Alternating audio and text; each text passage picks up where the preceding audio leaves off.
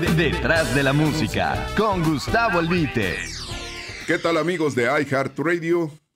Mi nombre es Gustavo Albite Martínez. Hemos platicado con ustedes, lo seguiremos haciendo en este podcast Detrás de la música. El de hoy lo hemos denominado Solo Don Quijote sigue ganando batallas después de muerto. Verán ustedes, dando una vuelta por las redes sociales, me tropiezo con anuncios de una producción novedosa, entre comillas, con Vicente Fernández, que contiene temas clásicos de grandes autores mexicanos.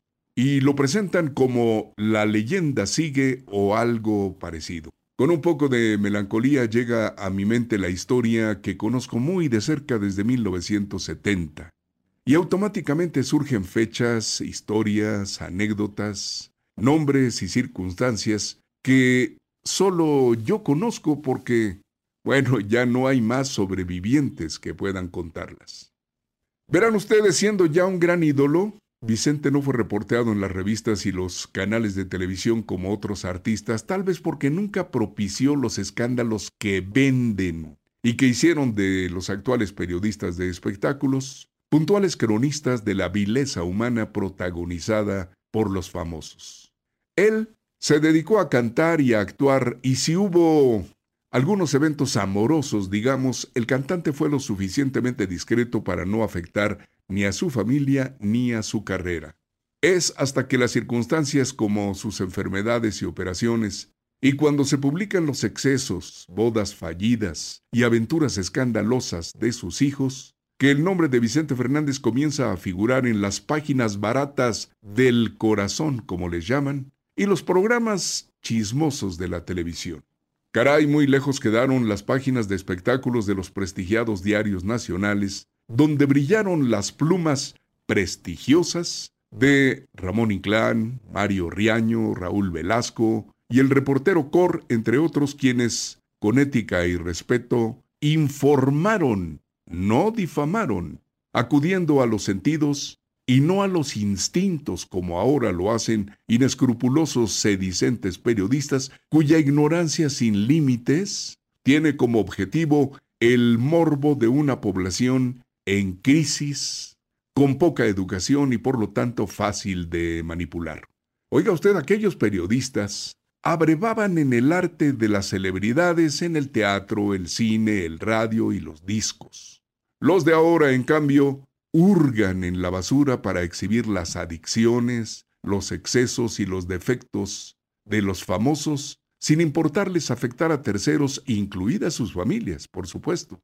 Calculan los riesgos y enfrentan demandas que generalmente pierden, como hace tiempo perdieron la ética.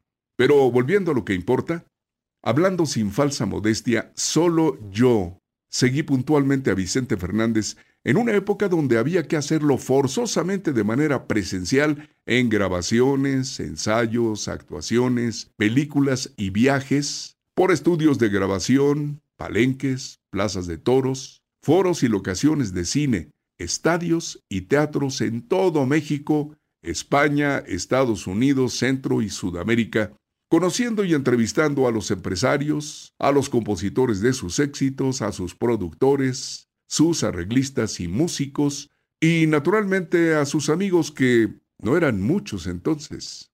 Fíjense que conforme Vicente iba subiendo la escalera de la fama, olvidaba a aquellos que en el inicial anonimato del artista fueron sus amigos. Sus compadres, Silvestre Mercado, de la Sonora Santanera, Rigoberto Alfaro, músico, compositor y productor de discos, Gerardo Franco, empresario de palenques, Rafael Castañeda, el promotor que se partió el alma por el artista en los principios, fueron ocupando un lugar cada vez más lejano en sus afectos. Aquella década de 1970 en los años iniciales se distinguía por la enorme competencia que había en todos los géneros producidos en nuestro país. Yo sugerí y conduje un programa radiofónico por más de 40 años que prácticamente fue la historia de un ídolo. Porque no solo fue la crónica de sus éxitos, más bien fue una audición documental que se adelantó a una época, la de ahora. La de ahora, pues, consiste en saber vía Internet hasta el mínimo detalle de las figuras públicas. Entonces, en aquellos años, sin esa herramienta, el tiempo y el esfuerzo eran irreemplazables. ¿Y sabe usted? Ni el propio Vicente, ni su disquera, ni los concesionarios de la radio, ni el público, ni un servidor, sabíamos que poco a poco el radio estaba edificando un suceso internacional desde México.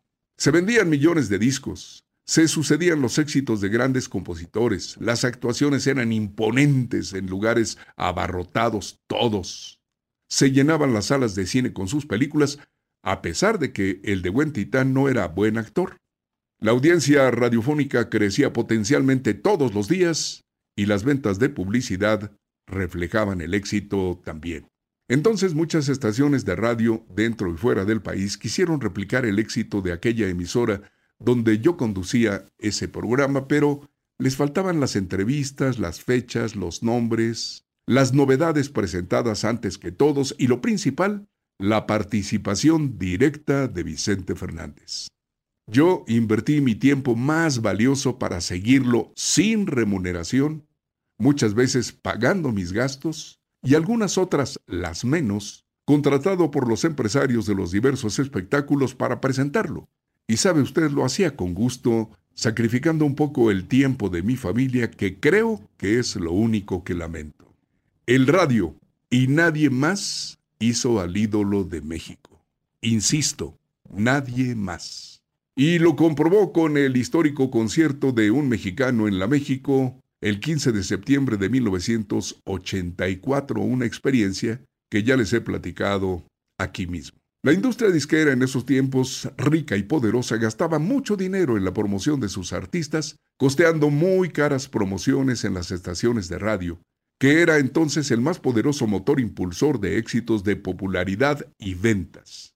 Sin embargo, la idea del radio, de otorgarle una hora por la mañana y otra por la tarde a Vicente Fernández, significó el mejor negocio para CBS, la transnacional discográfica que lo tenía en exclusiva. El radio, entonces, cerró un círculo virtuoso, ganaba auditorio y ventas, y la casa productora vendía discos por millones, mientras el artista se beneficiaba de presentaciones y películas. Era una historia, la vieja historia de gana-gana, esta vez por una afortunada iniciativa del radio. Don Raúl Bejarano, jerarca máximo de CBS, decía, Vicente Fernández es el artista que menos nos cuesta y el que más dinero nos da a ganar. Los planetas alineados propiciaron que Vicente Fernández fuera el artista más popular y mejor pagado. Los empresarios se disputaban los contratos de Vicente y Juan Gabriel para los palenques, pero el de Huentitán era más barato en producción y más práctico. Solo requería del mariachi y el audio, mientras que Juan Gabriel necesitaba orquesta, mariachi, coros, cambios de ropa, etc. En la vida del cantante jalisciense todo era coser y cantar, como reza el refrán. Pero, como siempre ocurre, nada es para siempre. Y un día la fórmula perfecta dejó de funcionar, cuando Vicente, cerca de la octava década, empezó a tener afecciones en su salud. Primero, una operación de próstata y luego cáncer en el hígado.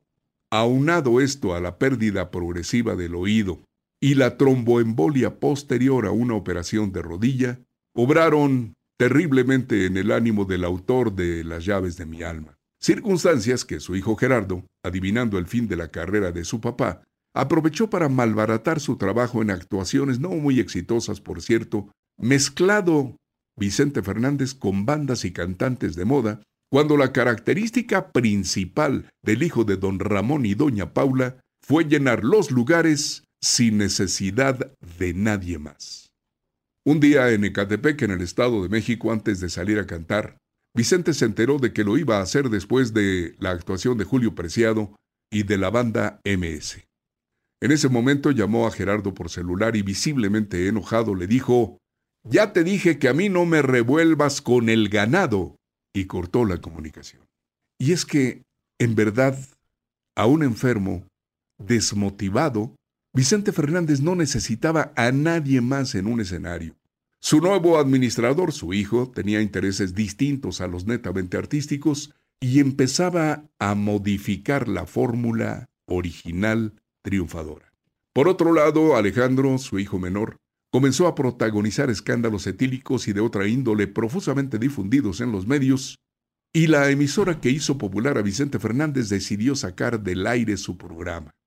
Llegaron nuevos y muy desorientados ejecutivos a la marca disquera, falleció Pedro Ramírez, el productor de los últimos éxitos de Vicente, y el propio artista quiso manejar su producción con nuevos compositores, diferentes arreglistas y, por supuesto, la magia desapareció.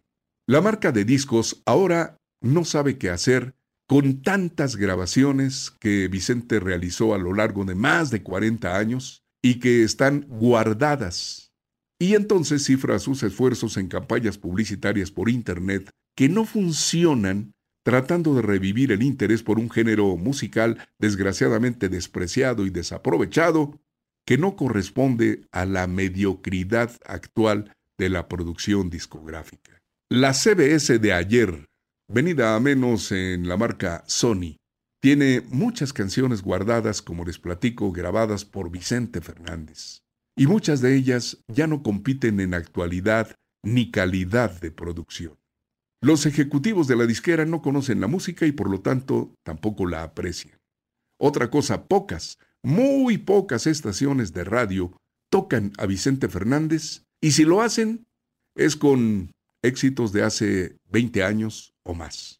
El género de la música de mariachi no suena actualmente por el ensordecedor estruendo de las bandas. La poesía, sabe usted, fue desplazada por la leperada abierta y la violencia de género. Luego las series de televisión sobre la vida y la carrera de Vicente, abaratadas por el sensacionalismo, solo enlodaron la carrera de la última estrella del espectáculo. La familia de Vicente está empeñada en sobrevivir en los medios y en combinación con la disquera realiza la presentación de una nueva producción recurriendo a los compositores que escribieron la historia grande de la música, pero los acontecimientos no ocurren diariamente. Aquí mismo muchas veces le he platicado que para que se dé un suceso como Vicente Fernández, o como Pedro Infante, o como Jorge Negrete, o como José José, hace falta la coincidencia de muchas inteligencias y voluntades, y eso hasta ahora ningún dinero lo compra. Falta poco tiempo para que el desinterés borre la memoria. Aquellas grabaciones de Vicente, muchas, languidecen en un archivo moribundo y probablemente no serán registradas por la historia. Las redes sociales insensibles crean un día y sepultan al otro. El arte fue atropellado en la autopista electrónica. Los ídolos hoy son tan estrepitosos como efímeros. Y las redes sociales créamelo usted, nunca crearán nada como Vicente Fernández, que es el último ídolo y que hoy enfrenta su último reto, el olvido. ¿De qué manera te olvido si te miro en cualquier gente y tú no quieres ni verme porque te conviene callar nuestro amor?